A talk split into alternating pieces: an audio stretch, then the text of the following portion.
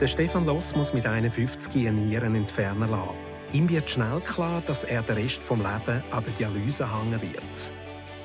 Wo er aber hört, dass eine Nierenspende von seiner Frau möglich ist, kommt beim Stefan neue Hoffnung auf.